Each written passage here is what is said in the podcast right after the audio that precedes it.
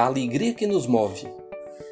Contudo, quando vier o Filho do Homem achará porventura fé na terra? Lucas capítulo 18, versículo 8. Precisamos de fé para nos movermos, pois não caminhamos na nossa espiritualidade sem a presença da fé. Como dizem os biblistas, fé é uma das três virtudes teologais. O apóstolo Paulo escreve aos Coríntios, informando que todas as coisas passarão, mas a fé, a esperança e o amor jamais passará. A Bíblia diz em Hebreus capítulo 11, versículo 6, que sem fé é impossível agradar a Deus. Portanto, é necessário que aquele que se aproxima de Deus creia que ele existe e que é galardoador dos que o buscam. Se eu fosse traduzir esse texto, colocaria mais ou menos assim: Quando nos aproximamos de Deus porque acreditamos na sua bondade, Deus fica satisfeito conosco e somos tomados de forte alegria e fé. Por isso Josué falou que a alegria do Senhor é a nossa força. A pergunta que Jesus faz se quando voltasse encontraria fé na terra, em Lucas capítulo 18, versículo 8, é proferido logo após a parábola do juiz Inigo.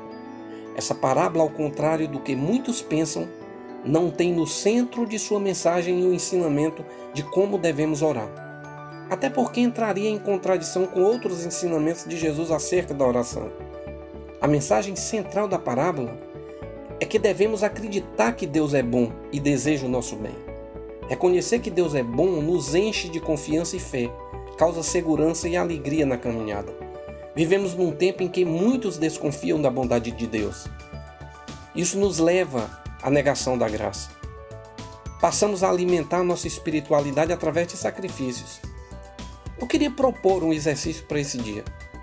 Em tudo que você for fazer, em todo o tempo, diante de todas as circunstâncias e desafios do dia, fale no seu pensamento que Deus é bom e deseja o seu bem.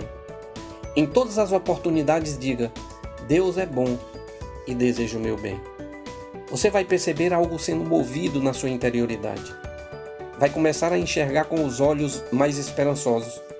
Vai sentir que Deus está perto e essa companhia te encherá de alegria e fé. Você ouvirá o que ouviu o profeta Jeremias.